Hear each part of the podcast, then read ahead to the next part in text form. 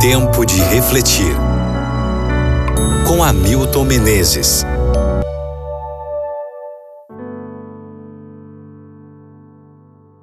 Primeira carta de Paulo aos Coríntios, capítulo 1, versículos 27 a 29.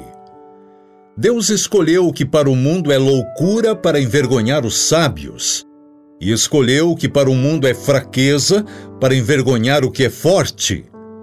Ele escolheu o que para o mundo é insignificante, desprezado, e o que nada é, para reduzir a nada o que é, a fim de que ninguém se vanglorie diante dele. Os processos seletivos nas universidades, concursos públicos e vagas de trabalho nas empresas atraem cada ano milhares de candidatos procurando afirmação na vida.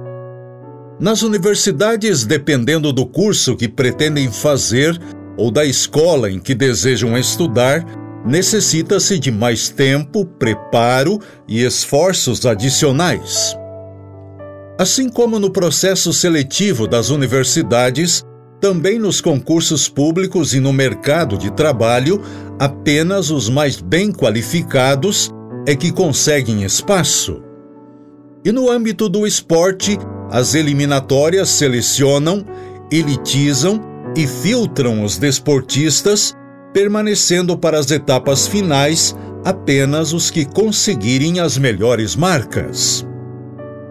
Ser aprovado, passar, significa que você está entre os melhores. Seu eu é massageado ao saber que pertence a uma pequena elite de privilegiados. O mundo diz: forme seu time com os mais ricos, mais fortes, eruditos e poderosos. E Deus, que qualificações requer dos candidatos ao seu reino? Sua graça inverte os padrões do mundo nessa escolha. Escrevendo com estilo altamente retórico, Paulo usa alguns contrastes. Deus escolheu os loucos para envergonhar os sábios, os fracos para envergonhar os fortes, e os humildes para envergonhar os poderosos. A graça de Deus diz: não vou olhar para seus talentos, títulos acadêmicos, nem para o local em que você nasceu. A graça alcança a todos, ricos e pobres, homens e mulheres de todas as raças. A salvação, então, não depende de nenhuma qualidade inerente ao ser humano. É por isso que Deus vai colocar em sua seleção, no seu time dos sonhos, maltrapilhos, perdedores, prostitutas, os mais débeis e improváveis.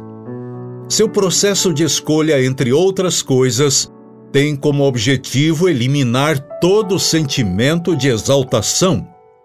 Quem se gloriar, glorie-se no Senhor. 1 Coríntios 1, versículo 31. No cristianismo, o ser humano é escolhido não pelo que ele é, mas por aquilo em que pode se tornar.